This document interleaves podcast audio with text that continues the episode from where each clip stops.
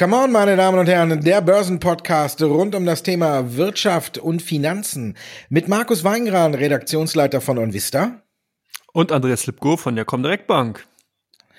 Andreas, die Quartalsberichtssaison ist gestartet. Der offizielle Startschuss, sagen wir mal. Vorher haben wir ja schon ein paar Zahlen gesehen, aber jetzt natürlich mit äh, JP Morgan, Goldman Sachs, was heute alles kam, sind wir mittendrin im Zahlen Tovabo und bislang ist es gemischt, aber unterm Strich doch eher positiv, oder?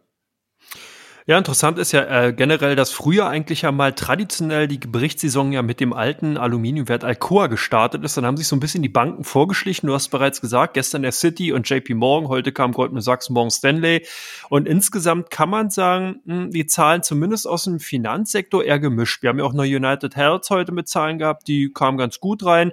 Aber wir dürfen nicht vergessen, generell sind die Gewinnerwartungen von den Analysten im Vorfeld dieser Berichtssaison ja schon bereits teilweise um bis zu 60 Prozent runtergenommen worden. Das hat man gar nicht so mitbekommen, aber das läuft dann eben bei den Institutionellen doch schon so, dass der eine oder andere Analyst dann hier mal so über die Zahlen drüber schaut und sagt, hm, naja gut, ich nehme die mal zurück. Corona und Covid-19 und Lockdown äh, könnten vielleicht die ganzen Ergebnisse doch nicht mehr so äh, glamourös reinkommen, wie vielleicht vorher erwartet worden sind. Und dieser Effekt sorgt ja bereits in den letzten Jahren immer dafür, dass man dann auch wieder übertrumpfen konnte oder beziehungsweise dann die Erwartungen, die sogenannten Flüsterschätzungen, äh, übertroffen hat. Bei den Banken momentan ganz klares äh, heterogenes Feld. Das haben wir auch bereits ja auch schon in den letzten Ausgaben immer wieder mal gesagt, dass man hier besonders drauf gucken muss. Alle Banken, die mit Krediten, mit Kreditgeschäft äh, im klassischen Retail-Banking zu tun haben, die haben natürlich auch damit zu tun, dass sie dann über eventuell notleidende Kredite Rückstellung oder für notleidende Kredite Rückstellung bilden müssen. Und das drückt doch den ein oder anderen, äh, wie zum Beispiel City oder eben auch äh, Bank of America so ein bisschen ins Gemüt, währenddessen die Banken, die wirklich rein oder sehr starken Fokus aufs Investmentbanking und auf Aktiengeschäft haben, wie zum Beispiel eine JP Morgan oder eine Goldman Sachs, die können eben wirklich überzeugen. Und ich denke, dass das auch natürlich, Wunder, so weitergehen wird. Das heißt also, alle Banken, die klar den Fokus auf äh, auf ein Investmentbanking, aufs Trading haben, werden eben überzeugen. Und da finde ich es auch nochmal spannend. Hier ein kleiner Querverweis in Richtung Deutsche Bank. Man will ja hier das Investmentbanking zurückfahren. Also vielleicht auch nochmal überlegen, ob man die Strategie vielleicht nochmal ein bisschen modifiziert. Kennt man ja auch von anderen Themen, wie zum Beispiel Brexit, da wird ja auch sehr viel modifiziert. Aber so hingehen vielleicht auch bei der Bank und bei der Strategie. Aber ich bin auch trotzdem mal gespannt. Was denkst du denn, wie sich so die ganzen Tech Technologiekonzerne, Amazon, Nvidia und so weiter entwickeln könnten? Das ist ja sicherlich auch nochmal spannend, oder?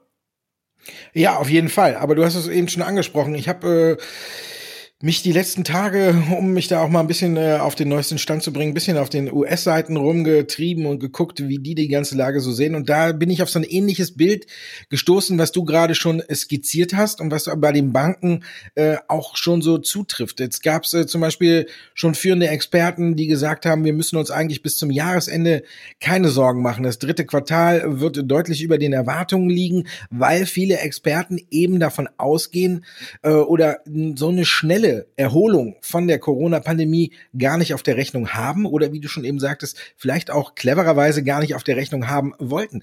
Wir sehen es ja, die Aktie zum Beispiel von der Citigroup nach den Zahlen unter Druck, aber nicht so stark, wie man vielleicht erwartet hätte oder wie es wäre zu normalen Zeiten. Und auf der anderen Seite muss man auch noch sagen, selbst diese, ich nenne sie jetzt mal recht gruseligen Zahlen lagen immer noch über den Schätzungen der Experten. Von daher das Minus dann auch mit rund zwei Prozent vielleicht nicht so groß, wie es sonst gewesen wäre. Aber man muss klar sagen, viele Experten haben vielleicht hier auch mit Absicht, ich weiß es nicht, will ja keinem was Böses unterstellen, aber tiefer gestapelt als normal. Deswegen hat zum Beispiel der US-Stratege von JP Morgan gesagt, wir müssen uns tatsächlich bis Weihnachten oder so keine Sorgen machen, weil eben alle ihre Schätzungen viel zu tief gelegt haben und es den Unternehmen damit auch ein bisschen leichter machen, über den Erwartungen zu liegen. Und dann äh, führt er noch an und dann kriegen wir im ersten Quartal 2021 quasi grünes Licht für einen Corona-Impfstoff und dann sagt er, äh, ja, wer muss sich denn da noch Sorgen machen? Quasi. Also für manch einen ist die Corona-Pandemie tatsächlich irgendwie schon abgehakt. Und bei den Tech-Werten, denke ich, wird es ähnlich sein. Ich glaube, äh, Apple sehen wir jetzt, da sprechen wir gleich auch nochmal drüber, mit dem neuen iPhone und alles, dann die Werbeeinnahmen von Facebook oder so waren ja auch schon im zweiten Quartal äh, recht ansehnlich. Also ich denke, die großen Fangaktien, die werden mit ihren Zahlen dann trotzdem äh, punkten und ihren Lauf wahrscheinlich weiter fortsetzen. Netflix wurde heute auch schon wieder in den Himmel gelobt, Kursziel weit über 600 äh, US-Dollar festgelegt, wenn man jetzt auch noch eine neue Strategie entwickeln will, wie man an die Abonnenten rangeht. Disney hat äh, die Woche eine neue Strategie verkündet, hat gesagt, wir setzen jetzt auf unsere Prioritätenliste auf Platz eins ganz klar unseren Streaming-Dienst, den wir weiter ausbauen wollen, den wir hier äh, ganz klar in den Vordergrund stellen. Klar, äh, die Themenparks, da wird kaum einer reingehen. Also notgedrungen muss man das ja auch machen und muss irgendwo den Anlegern ja auch noch eine neue Fantasie geben. Aber wenn man von diesem Standpunkt ausgeht, dass tatsächlich die amerikanischen Analysten und Experten mit so einer schnellen Corona-Erholung, wie wir sie sehen, nicht gerechnet haben, dann ist es den Unternehmen auch wieder ein bisschen leichter gemacht worden, über den Erwartungen zu liegen. Jetzt haben wir, wie du schon gesagt hast, bei den Banken ein gemischtes Bild gesehen, Bank of America, aber auch hier sieht man, die Rückstellungen sind niedriger geworden, also von daher auch so ein kleines Ende oder so ein kleines Licht am Ende des Corona-Tunnels.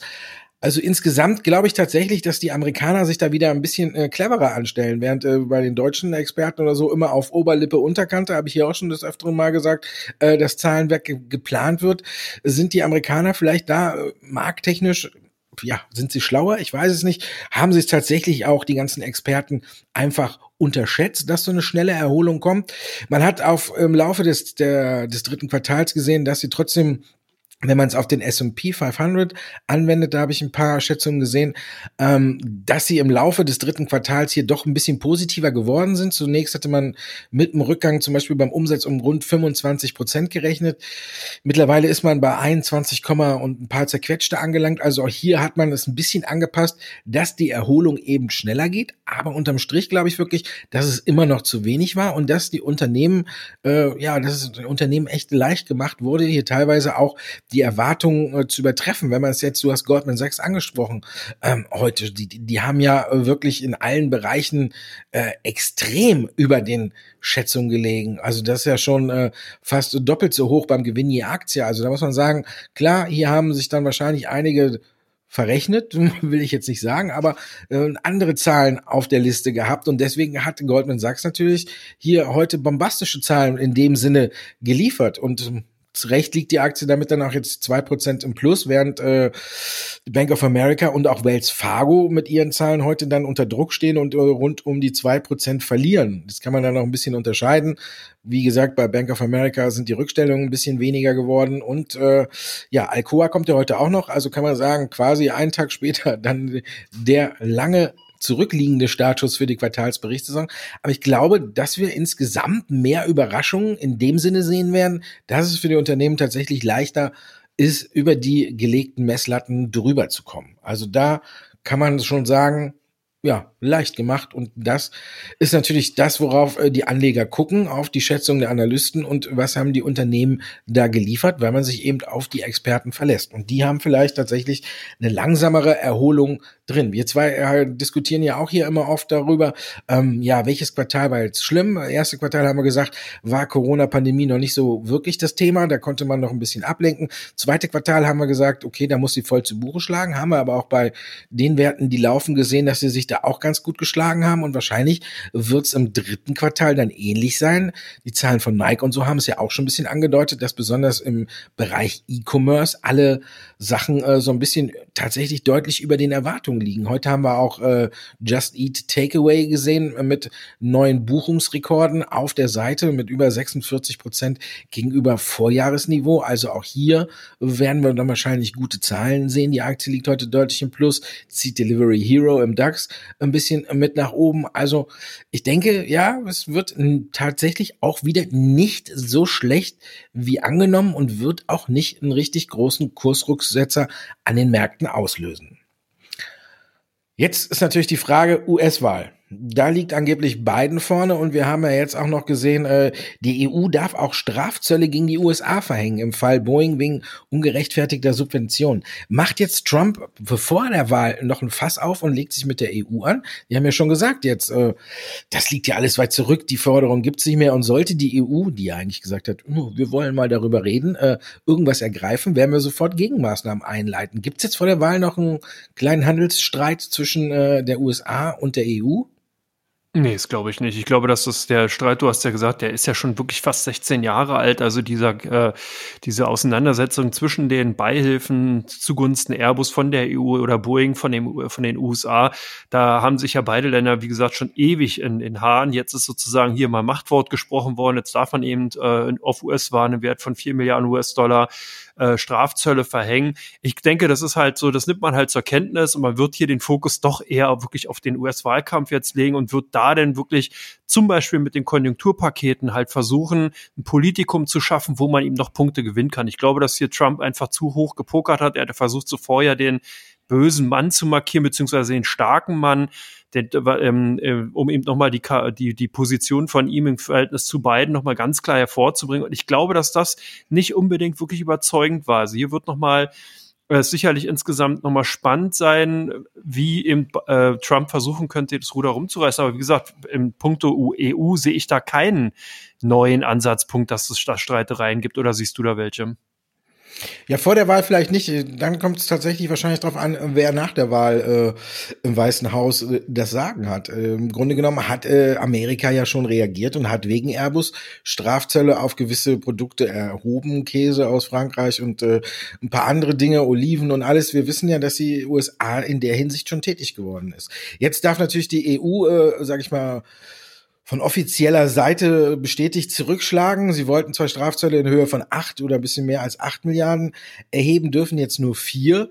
Aber immerhin, sie dürfen. Jetzt haben sie gesagt, sie sind gesprächsbereit. Gesprächsbereit sind sie mit Sicherheit in der Hinsicht, dass sie sagen, okay, wenn ihr jetzt eure Strafzölle wegen Airbus zurücknimmt, erheben wir keine wegen ähm, Boeing. Jetzt ist natürlich die Frage, wenn äh, Donald Trump gewinnt, denke ich, äh, dass er sagen wird, nö, wir nehmen die Strafzelle nicht zurück. Und falls ihr noch was machen solltet, äh, schlagen wir nochmal zurück. Und dann denke ich, hätten wir einen Streit. Ich weiß nicht, wie Joe Biden da mit der Sache umgeht, ob der dann sagt, naja, ein Handelskrieg in der Corona-Pandemie jetzt auch noch äh, neben China noch mit der EU ist für uns äh, vielleicht dann, dann auch ein bisschen zu viel. Deswegen nehmen wir vielleicht die Strafzölle gegen die EU wieder zurück und sagen, okay, hier haben wir eine Pattsituation, ihr könnt Zölle erheben, wir können Zölle erheben. Unterm Strich fahren wir in der aktuellen Wirtschaftssituation besser damit, wenn keiner Strafzölle äh, oder keiner den anderen mit Strafzöllen belegt. Das könnte ich mir dann schon eher vorstellen. Also von daher, daher vor der Wahl auf jeden Fall nicht. Nach der Wahl, glaube ich, ist dann eine Frage, wer eben der Gewinner ist. Und da ja, haben wir ja zurzeit ein bisschen eine unterschiedliche Meinung, aber insgesamt scheint ja Joe Biden ein kleines bisschen die Nase vorne zu haben. Und da ist natürlich die Frage, er hat ja schon gesagt, er will die Unternehmenssteuer quasi wieder ein bisschen rückgängig machen und da wieder ein bisschen mehr den Unternehmen in die Kasse greifen. Äh, wie würde denn deiner Meinung nach die Wall Street reagieren, wenn äh, Biden tatsächlich gewinnt? Also ich glaube, dass man das auch schon äh, eingepreist hat. Äh, Biden war ja nicht wirklich der Liebling von eben den Banken, also das heißt die Finanz Unternehmen und Banken werden sicherlich nicht die großen Gewinner sein. Also hier wird man nicht nochmal eine Reform, eine Steuerreform oder dergleichen in Richtung eben US-Finanzhäuser sehen. Aber es gibt eine interessante Bewegung, die sogenannte blaue Welle, die dann eben äh, dahingehend Wirkungen tragen oder Wirkungen entfalten könnte, dass man eben nach, der Wahl, nach dem Wahlgewinn von Biden ein Konjunkturpaket einfach nochmal auflädt und darunter könnten insbesondere Infrastruktur, natürlich Klimaprogramme, Gesundheitsvorsorge insgesamt, das sind die Demokraten ja schon seit Obama sehr, sehr stark auch hinter und vor allen Dingen Bildung könnten davon profitieren und da könnten sozusagen dann die Ausgaben auch nochmal gesteigert werden und einige Analysten nehmen sogar an, dass diese Effekte, diese Unterstützung, diese Stützungsmaßnahmen, Konjunkturprogramme sogar dann die avisierten Anhebungen der Unternehmenssteuern sozusagen ausgleichen oder sogar überkompensieren könnte, sodass da sogar ein positiver Effekt bei rauskommt. Also es muss nicht immer alles negativ sein, sondern im Endeffekt würde man hier eine Umverteilung äh, vornehmen. Das heißt, man würde die Unternehmen höher besteuern und würde sozusagen dann durch Maßnahmen im Infrastrukturbereich eben dieses Geld natürlich auch wieder in die Wirtschaft reingeben, also so eine Art Umverteilung, so wie es ja eigentlich auch normalerweise sein sollte. Und äh, das könnte dann doch schon für, wie gesagt, Branchen eben zum Beispiel aus Renewable Energy, also erneuerbare Energien, Tesla zum Beispiel könnte als Unternehmen natürlich davon jetzt direkt profitieren oder eben halt alle, äh, die aus dem Gesundheitssektor sind. Das, das denke ich mal, das könnte eigentlich schon ganz spannend sein. Fallen dir noch andere Branchen ein?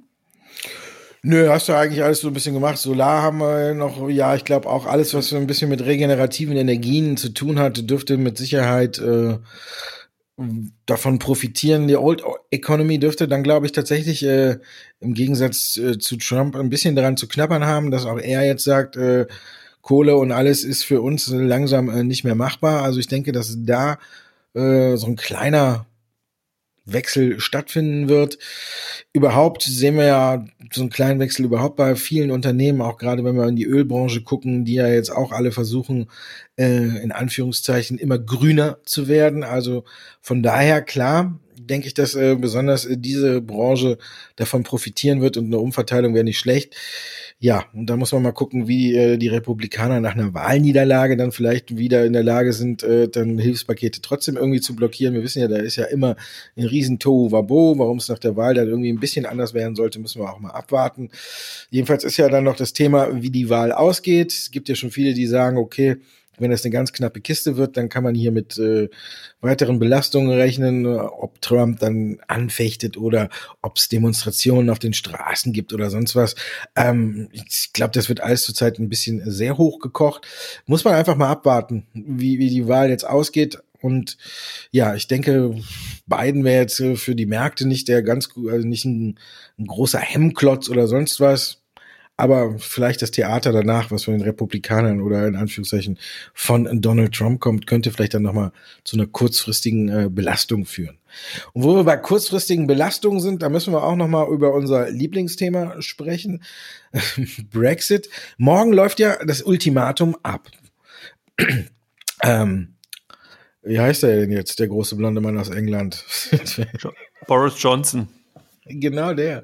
Mal ist mir der Name einfach. Boris Johnson ähm, hat ja gesagt, wenn bis morgen keine Einigung mit der EU erzielt worden ist, dann bricht er die Verhandlungen ab und damit ist dann quasi ein harter Brexit unter Dach und Fach gebracht. Glaubst du, dass er die Drohung morgen tatsächlich umsetzt?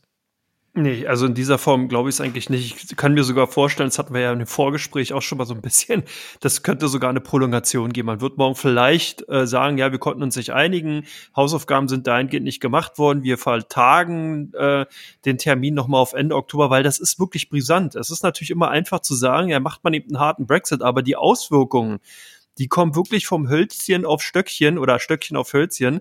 Äh, das, das kann man sich nicht vorstellen. Es muss wirklich alles verhandelt werden. Wenn man also keinen übergeordneten Masterplan findet, um diesen Austritt von Großbritannien aus der EU regeln zu können, dann heißt es wirklich von Aaleräuchereien bis Zylinderstifte, jede einzelne Branche, jedes einzelne Export-Import-Geschäft sozusagen oder Sektor sozusagen muss dann neu verhandelt, neu reguliert werden. Und äh, das ist sowohl für Großbritannien als auch für die EU nicht wünschenswert. Und deswegen glaube ich persönlich wirklich, man wird dann noch mal an den Verhandlungstisch kommen. Ein bisschen Zeit hat man ja. Ich glaube, die totale Deadline war Ende Oktober, irgendwie sowas. Das ist also eigentlich ja dieser 15. Oktober so ein vorgeschaltetes Ultima oder ein Ultimatum ist, was man noch mal so ein bisschen aufgeweicht hat. Aber es ist sowieso schwierig. Man hat ja schon gesehen, in den letzten Jahren, äh, solange wir den Podcast ja auch machen, haben wir ja Brexit sozusagen als Begleitthema dabei. Ähm, und man sieht ja auch, wie sich da immer wieder die Stimmung, die Situation und auch die Aus, äh, Ausgangslagen verändert haben. Also von daher, ich kann mir echt vorstellen, dass da eine Prolongation gibt. Hast du wirklich eine Bedenken, dass es zum No-Deal-Brexit kommt?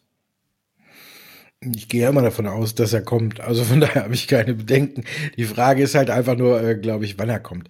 Ja, die EU hat sich jetzt wieder, äh, hat ja ihren Gipfel, Sondergipfel auch zu dem Thema ab morgen und äh, angeblich ist ja schon äh, was formuliert worden und da heißt es dann, der Europäische Rat nimmt mit Sorge zur Kenntnis, dass Fortschritte bei den für die Union wichtigsten Fragen unzureichend sind. Aber man möchte natürlich gerne weiter verhandeln. Ja, damit hat man sich äh, zu quasi eine Hintertür offen gelassen. Säbelrasseln gab es genug in den letzten Tagen. Auch die EU hat permanent betont, für sie wäre jetzt ein harter Brexit äh, nicht gerade das Schlimmste. Man wäre gut darauf vorbereitet, auch äh, was äh, Zölle und alles angeht, hätte man äh, genügend Platz und äh, Arbeitskräfte alles geschaffen. Quasi äh, Großbritannien sagt ja selber, ja, uns macht das auch nichts aus. Also da wird ziemlich viel mit dem Säbel gerasselt wir, gut, Boris Johnson verfolgt, äh, glaube ich, auch immer so eine ähnliche Strategie wie Donald Trump. Erstmal quasi alles äh, abstreiten, nicht abstreiten, aber erstmal das Schlimmste oder den Teufel an die Wand malen, wie wir es ja auch bei Donald Trump gesehen haben. Erst legt er die Gespräche über dieses Konjunkturpaket komplett aufs Eis und sagt, nee, da verhandeln wir vor der Wahl nicht mehr drüber, ist vorbei. Also schlimmstes Szenario, was es da eigentlich gibt. Und zwei Tage später dann, ja, man spricht wieder und ich bin ja da und dazu bin ich ja auch bereit. Also es ist immer quasi dieses erstmal ähm, harten Brexit an die Wand malen und dann irgendwie hoffen, dass die anderen dann weniger äh, sage ich mal, Zugeständnisse verlangen, damit es zustande kommt. Ob das bei der EU tatsächlich klappt, äh, bin ich mir jetzt äh, nicht so sicher. Ich glaube, die haben sich auch so ein bisschen darauf eingeschossen und man kennt das ja ein bisschen, äh, irgendwann nervt einen äh, so ein Hickhack nur noch und wie du schon sagtest, äh, fast solange es diesen Podcast gibt, gibt's Brexit und was wir da nicht alles schon erlebt haben, ja, ist natürlich ein absoluter Hammer und von daher denke ich tatsächlich, dass es so ähnlich ist wie mit Anlegern, dass die manchmal äh, irgendwelche Themen irgendwie ausblenden, haben wir einfach auch äh, beim Brexit irgendwie so die Sache, wo dann tatsächlich die EU sagt, nur jetzt, jetzt ist mal genug, jetzt haben wir auch die Schnauze voll, dann machen wir halt den harten Brexit. Also ich glaube, dass wir davon auch nicht so weit entfernt sind, aber natürlich geht's hier äh, in erster Linie, glaube ich, äh, um die Öffnen oder die Darstellung in der Öffentlichkeit. Im Grunde genommen möchte sich ja keiner den Schuh anziehen, äh, dafür dann letztendlich verantwortlich zu sein, dass die Verhandlungen eben gescheitert sind, dass es zum harten Brexit kommt. Ich glaube, da ist das Taktieren dann immer noch von äh, größerer, äh, von größerem Geschick gefordert, wo man, wer jetzt dann danach äh, wem die Schuld gibt, äh, weil die Gespräche eben gescheitert sind. Also ich glaube, da ähm, will sich keiner den Schuh anziehen und sagen, nee, wir haben äh, jetzt gesagt. Boris Johnson hat halt den ersten Schritt gemacht und hat eben diese Frist gesetzt. Und ich denke, falls er das morgen äh, machen sollte und die, die Gespräche abbricht, dann werden wir erstmal einen, einen leichten bis mittelschweren Rücksetzer mal kurz im DAX sehen. Ich glaube, dass das an den Märkten dann nicht vorbeigeht. Und darauf sollte man sich vielleicht tr trotz allem ein bisschen darauf vorbereiten, wie man dann damit umgeht, wenn tatsächlich Boris Johnson morgen einen harten Brexit ausruft und wenn es dann zurückgeht. Ich denke, das ist dann eher nochmal wieder eine Chance, wie wir es schon bei manch anderen Dingen in der Brexit-Verhandlungen gesehen haben, dass es schnell nach unten geht, aber relativ schnell das Thema auch dann wieder so ein bisschen abgehakt wird, wenn man von beiden Seiten dann hört, dass es jetzt gar nicht so schlimm ist. Also man muss dann halt eben ein bisschen selektieren und ein bisschen im Depot drauf achten, aber man sollte zumindest darauf vorbereitet sein, dass es morgen kommen könnte und dass es morgen dann äh, natürlich auch eine Schrecksekunde im DAX geben könnte, wenn äh, Johnson zurücktritt. Oder denkst du, der DAX wird darauf nicht reagieren? Ähm, ich denke schon, dass natürlich die eine oder andere Reaktion da durchaus möglich ist, aber ich glaube auch, dass äh, wir hier dieses klassische äh, Szenario von politischen Börsen sehen werden. Das heißt schon, dass wir dann erstmal eine kurzfristige Reaktion sehen und dann halt wieder in Richtung, was machen denn die Notenbanken, wie ist die Berichtssaison? Also das Brexit-Thema ist ja eigentlich auch schon durchgekaut. Das ist ja nur noch eine Frage, wie gesagt, wie wird er eben vollzogen und was sind die Konsequenzen? Und selbst wenn es ein No-Deal-Brexit wird, klar muss man dann erstmal alles nachfallen, dann gibt es erstmal eine Schrecksekunde, aber die Investoren werden sich dann auch entsprechend wieder aufrappeln. Und ich glaube, dass der Einfluss dann tendenziell eher auf den DAX begrenzter ist als wirklich auf den FTSE 100, aber auch hier gibt es ja auch schon einige optimistische Stimmen äh, von US-Investmentbanken, die sagen, ja, ist alles schon eingepreist, selbst ein No-Deal-Brexit ist bereits eingepreist. Das heißt, dass der selbst der FTSE 100-Index hier nicht mehr groß dann eben davon äh, äh, Mitleidenschaft gezogen wird und selbst die Reaktion dann wirklich nur kurzfristig ausfällt und mittel- beziehungsweise langfristig dann eben äh, Business as usual gemacht wird. So sehe ich es auch. Und wir machen auch weiter mit Business as usual und kommen zu den Fragen.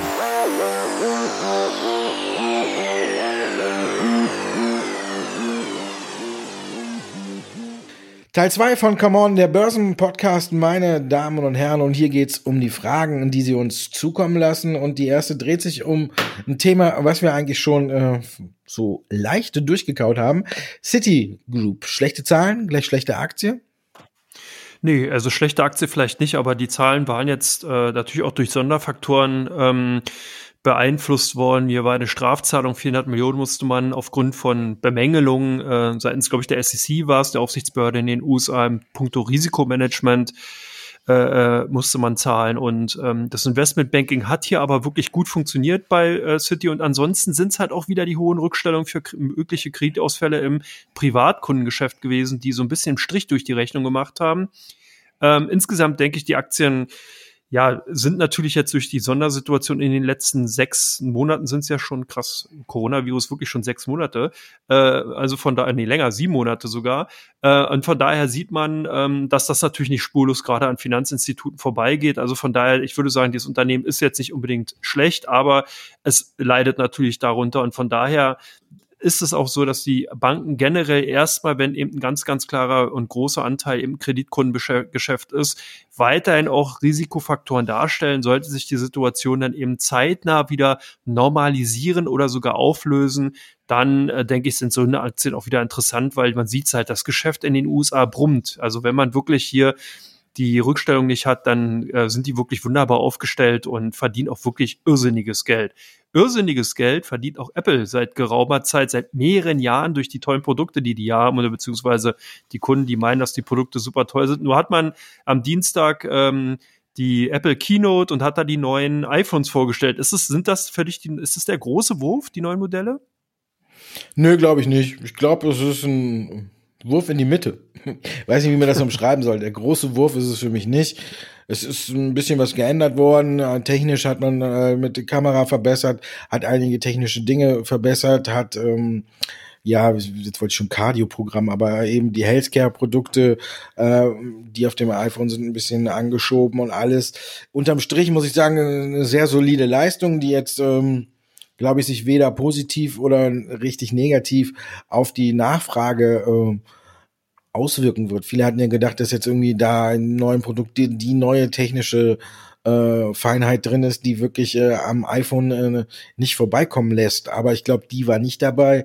Es ist ein sehr gutes Produkt, wie man es von Apple gewöhnt ist, mit ein paar Neuerungen. Es soll schneller werden. Der Chip, der drin ist, soll unheimlich schnell sein. Und man hat es natürlich jetzt auch geschafft, ähm, das iPhone 5G fähig zu machen, was ja auch ein Vorteil ist der bislang keine so große Rolle gespielt hat, war eben auch hier zum Beispiel auf dem deutschen Markt äh, die Mobilfunkanbieter äh, erst so schleppend auf 5G setzen. Und deswegen war es nicht ganz so schlimm, dass Apple jetzt quasi erst ein Jahr später nachzieht. Also auch diese kleine Delle ist jetzt äh, ausgewetzt, also das neue iPhone ist 5G-fähig, soll aber auch mit dem Chip jetzt auch schon so äh, wieder ein Stück schneller sein. Man hatte ja auch schon vorher gesagt, beim iPhone 11 macht gar nichts, dass kein 5G dabei ist. Äh, der Chip an sich ist auch schon schnell genug. Jetzt ist noch ein besserer drin. Bei der Kamera hat man so ein bisschen äh, was geändert mit Beleuchtungs- und Wacklungsausgleich, oder wie man es nennen mag. Also, dass eben äh, auch die Fotos sauberer werden. Also alles im Grunde genommen, sage ich mal, sehr solide gemacht. Aber der ganz große Wurf, dass da wirklich jetzt eine riesen technische Feinheit mit drin ist, äh, die blieb aus.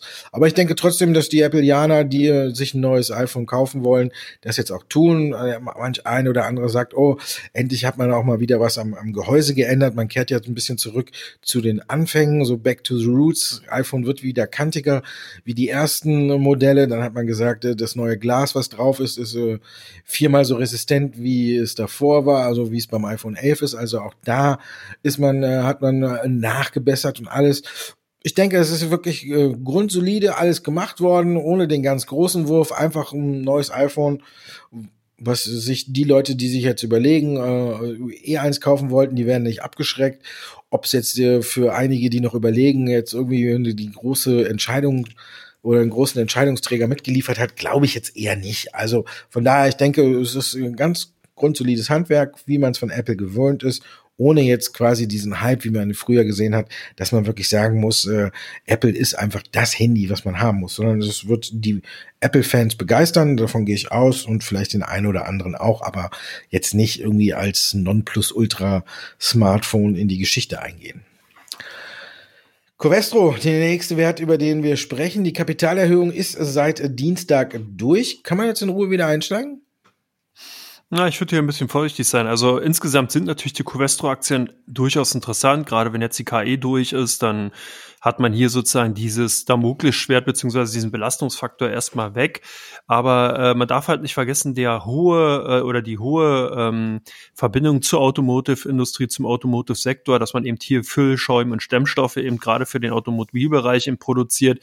Das ist noch so ein bisschen äh, so momentan der Hemmschuh, auch wenn man jetzt sieht, dass bei einigen Automobilherstellern das wieder gut läuft. Also man, wir haben ja jetzt auch die Zahlen gesehen in China mal wieder die Absatzzahlen, die auch für Daimler und Volkswagen ganz gut ausgefallen sind. Und da sieht man eigentlich schon, dass man so ein bisschen Silberstreifen Horizont sieht. Aber wir dürfen halt auch nicht vergessen, die Covestro-Aktien haben auch schon viel eingepreist. Also seit dem Coronavirus-Tief hier ungefähr so bei 25 Euro. Jetzt sind wir hier so im Dreh bei 44, 45 Euro. Also da ist schon ordentlich äh, auch schon was wieder aufgeholt worden und eingepreist. Wir befinden uns sozusagen wieder jetzt auf dem Kursniveau vom Ende letzten Jahres. Also die generelle Konjunkturschwäche ist sozusagen jetzt auch dann mit schon weg. Also ich denke, ähm, weil wenn die Kursrücksetzer äh, kommen sollten wieder bei den Aktien, die vielleicht so in Richtung 40 Euro gehen, dann könnten sie interessant sein. Momentan sehe ich einfach schon sehr, sehr viel eingepreist und ich glaube, dass äh, äh, dass hier doch eher das Marktperformer sein wird. Also das heißt, Covestro wird sich genauso entwickeln wie der DAX, also keine große Outperformance. Wenn man in diese Richtung gehen will, dann sollte man vielleicht eher in Richtung Chipsektor gehen.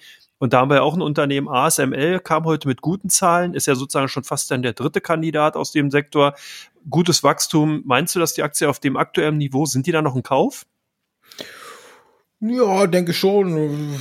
Kauf, ja. Wir kommen ja jetzt auch heute ein bisschen zurück. Jetzt muss man ein bisschen überlegen. Ich habe mich immer ein bisschen durch die Zahlen jetzt gewurstelt. Wenn man jetzt äh, ja was ein Haar in der Suppe finden möchte, dann kann man sagen, äh, dass die wichtige Bruttomarge mit äh, 47,5 Prozent unter den äh, 48,2 Prozent vom Vor Quartallagen. Hier bei Chip-Branche oder bei Chip-Unternehmen vergleicht man ja lieber immer von Quartal zu Quartal, anstatt äh, zu Vorjahresquartal, was ja eher zyklische Werte sind und versucht dann eher so ein bisschen festzustellen, ob äh, quasi der Zyklus noch läuft. Unterm Strich ist der Nettogewinn um 41 Prozent auf ein bisschen mehr als äh, eine Milliarden Euro geklettert. Also von daher muss man sagen, auch sehr gut.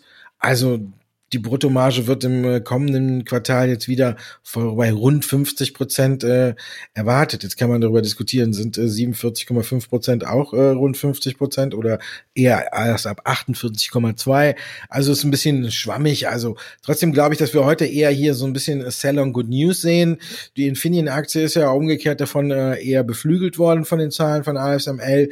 Der Ausblick finde ich auch ist gut bis äh, solide. Man möchte auch äh, weiter wachsen und ja, und will vielleicht noch in dieser Woche äh, das Aktienrückkaufprogramm äh, wieder aufnehmen. Also insgesamt sind die Nachrichten gut. Die Aktie ist aber auch schon sehr gut gelaufen, wenn wir wissen, gucken, dass ja ja deutlich unter 200 Euro im Corona-Tief war und jetzt äh, wieder eine Marke von 350 Euro kratzt, dann haben wir hier auch schon wirklich eine sehr gute Entwicklung und auch vieles eingepreist. Also von daher kann man schon sagen, okay, vielleicht warte ich jetzt ein bisschen bis äh, alle, die sich jetzt äh, entschieden haben, ihre Gewinne bei ASML zu sichern, raus sind, noch ein, zwei Tage und guckt, wo die Aktie dann ist. Und ich denke, dann dürfte sie ihren guten Lauf vielleicht wieder aufnehmen. Also die Zahlen haben für mich jetzt nichts irgendwie Enttäuschendes gebracht, dass ich sage, oh Gott, man muss raus aus den, äh, man muss raus aus der Aktie, sondern ich fand sie gut bis sehr gut und äh, das dürfte natürlich auch, wenn man dem Ausblick vertraut, äh, noch ein Stück so weitergehen und der Zyklus damit wahrscheinlich auch äh, noch nicht äh, beendet sein. Wir sehen ja, dass äh,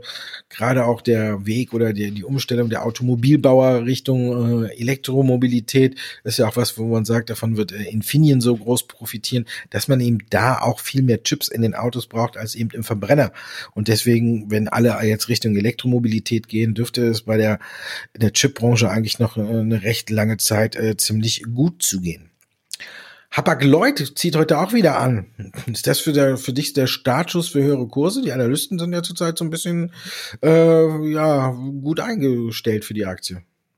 Ja, die haben ja auch heute ordentlich angeschoben und haben ja hier doch sehr ambitionierte Kursziele halt auch mit rausgegeben. Ich denke schon, äh, dass die Reederei Hapag-Lloyd insgesamt schon interessant sein könnte. Warum? Ganz einfach, weil wir ja doch bald wieder eine, auf, an, oder ähm, ja, eine an, aufkeimende Konjunktur sehen werden. In China läuft ja, brummt ja bereits das Geschäft schon wieder. Da sieht man also, dass man sich hier von der Talsohle wirklich auch entfernt. In Europa sieht man eher so eine Stagnation. Das heißt also auch alles, was wir bisher an Konjunkturindikationen gesehen haben, war eher so lala. Aber das bedeutet ja nicht, dass es ewig so bleiben wird, sondern dass wir natürlich auch wieder hier irgendwann mal einen Frühling in der Konjunktur sehen werden und demzufolge dann auch ein zartes Pflänzchen einer Konjunkturerholung. Und davon profitieren dann eben auch Reedereien. Natürlich gerade die, die einen Schwerpunkt eben auf Containerfrachten, auf Containerschiff äh, eben haben, Schiffe. Und dazu zählt Hapag-Lloyd. Deswegen ist es eigentlich auch ganz interessant, dass genau jetzt dieser, dieser Blick sechs bis neun Monate voraus, genau das eben auch bei den Analysten momentan wiedergespiegelt wird. Also das heißt, ich kann das Upgrade momentan verstehen, den Kursaufschlag insgesamt, den wir heute sehen, teilweise von 10, 11 Prozent oder jetzt sogar 12 Prozent, finde ich ein bisschen happig. Ich denke aber insgesamt haben die Aktien durchaus wieder Potenzial. Die können wirklich davon profitieren.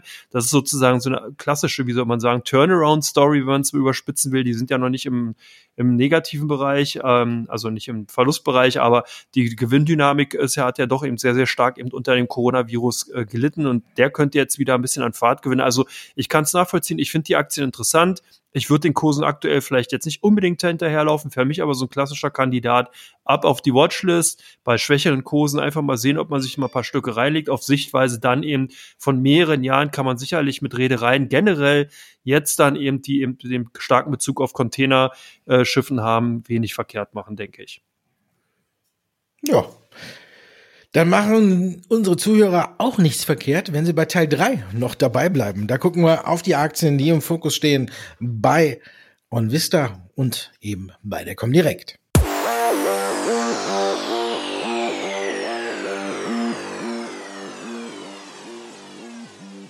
Come on, meine Damen und Herren, der Börsenpodcast Teil 3. Und wir schauen auf die Aktien, die im Fokus stehen, sowohl bei OnVista als auch bei der Comdirect. Und hier haben wir als erstes, hast du mitgebracht, Andreas Nio. Was geht da? Ja, NIO wird wirklich stark gekauft. Das ist nicht nur heute. Heute haben die einen ordentlichen Kurssprung hingelegt. Nein, auch schon seit den letzten Wochen kann man sagen. NIO ist so ein bisschen der chinesische, wie soll man sagen, Geheimfavorit vielleicht bei denen, die die Aktie handeln und eher in der breiten Masse äh, ja momentan da vielleicht unbekannt. Äh, ist sozusagen die na, chinesische Tesla wäre jetzt vielleicht ein bisschen zu hoch gegriffen, aber sie scheinen sich dahin zu entwickeln. NIO war ja eher so ein ehemaliger Nischenanbieter, die hatten so einen, auch einen Sportwagen eher, der wirklich einen sehr, sehr nischigen Charakter hat und man hat jetzt hier sich einfach breiter aufgestellt. Man hat jetzt wesentlich äh, größere Produktpaletten will man anbieten und das gefällt, gefällt eben auch den Analysten und man sieht halt auch, dass die Absatzzahlen da mitspielen. Das heißt also, NIO tritt mehr in den Fokus von gerade chinesischen Käufern, die sich halt für E-Mobility interessieren und davon profitieren die Aktien und insgesamt dann eben auch die äh, gestiegene Nachfrage bei unseren Kunden, die natürlich darin dann einfach auch ein enormes Gewinnpotenzial bei den Aktien vermuten. Bei euch sind die Aktien von Evotech gesucht. Was steckt dahinter?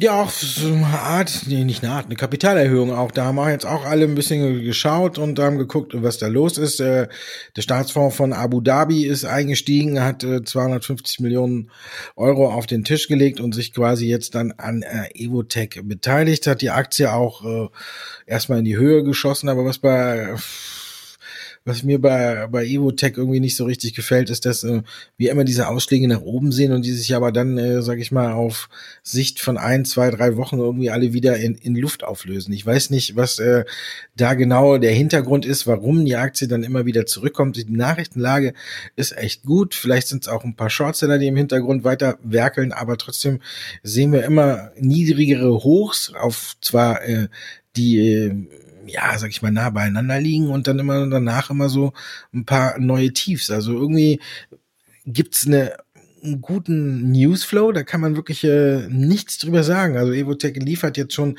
seit Monaten äh, immer gute Nachrichten, neue Meilensteinzahlungen und alles, äh, wie auch zuletzt. Und äh, ja, aber heute ist die Aktie wieder, gestern hat sie über zwei Prozent zugelegt. Heute liegt sie schon wieder 1,56 Prozent im Minus. Also wie gesagt, das, äh, die ganzen guten Nachrichten, die sind immer aufgebraucht auf drei Sicht von drei Monaten, obwohl wir in der Zeit echt einen guten Newsflow gesehen haben, ist äh, die Aktie trotzdem über ein Prozent im Minus. Also wenn wir es auf Jahresricht sehen, sind wir dann noch leicht im Plus.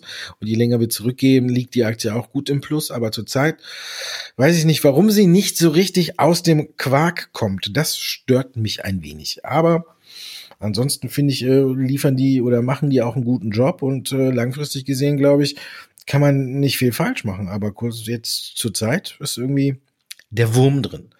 Ganz im Gegenteil äh, zur Deutschen Post. Die werden wahrscheinlich auch vom äh, Prime Day, der heute zu Ende geht, wahrscheinlich mal wieder bombastisch profitieren, wenn man davon ausgeht, dass die Zahlen, die bei Amazon rumgereicht werden, wie viel die umsetzen, äh, dann auch zutreffen.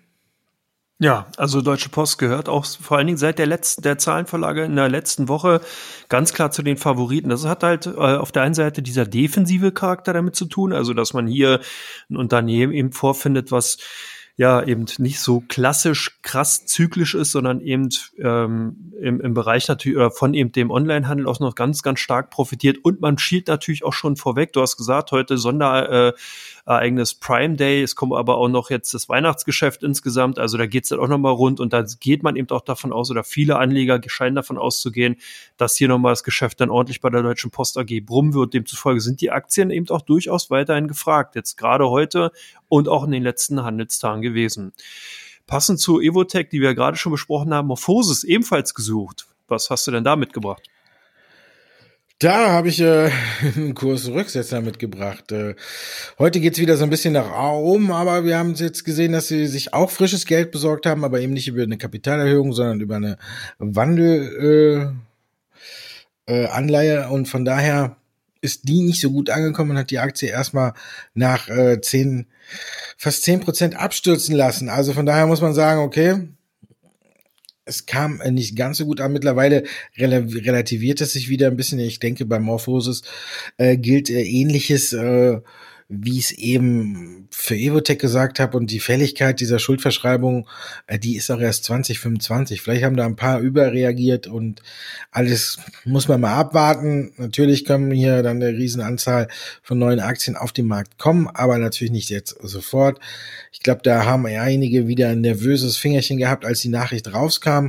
Auf lange Sicht denke ich auch, dass äh, Morphosis äh, seinen Weg machen wird und dass das äh, jetzt alles ein bisschen heißer gegessen wurde. Ähm, also, nee, wie heißt das? Ein bisschen, ja, vielleicht sogar noch ein bisschen heißer gegessen wurde, als es gekocht wurde. Drehen wir den Spruch doch mal rum. Also, es haben sich dann wahrscheinlich einige das Schnütchen verbrannt, wie äh, es vielleicht auch einige Anleger bei Bayer getan haben, nachdem äh, dieser schwache Ausblick kam. Was machen die Anleger bei euch gerade mit dem Wert? Ja, die trennen sich davon, da hast du vollkommen recht. Also ich glaube, dass hier äh, einigen die Enttäuschung wirklich groß war. Das hat man auch in den Tagen gesehen, nachdem eben diese quasi versteckte, na, wie soll man sagen, Gewinnwarnung oder nochmal sozusagen der Wermutstropfen den bekannt gegeben worden ist. Da gab es dann nachher nochmal Tage, wo sie ein bisschen fester gehandelt worden sind, aber hier gab es eben doch auch viele Anleger, die das genutzt haben, um sich eben auch wieder von einigen äh, Aktien von Bayer zu trennen. Und dieser Trend hält seit einigen Tagen alles. Man kann sagen, dass Bayer bei uns auch bei den deutschen Titeln stark gehandelt wird, aber hier der Verkaufsdruck oder Verkaufsneigung eben relativ stark zu sehen ist. Ähm, ja, ich würde sagen, klassisch hausgemachte äh, Probleme, die äh, dafür mit verantwortlich sind. Bei euch die Aktien Allegro äh, auch auf der Watcher was steckt dahin? Ja, Allegro nicht erst seit heute, sondern schon seit gestern bei uns ein bisschen gesucht, denn äh, quasi die polnische Ausgabe von Amazon hat einen fulminanten Start an der Börse hingelegt und heute legt die Aktie auch noch zu, wenn man sie irgendwo handeln kann. Die ist ja an der polnischen Börse.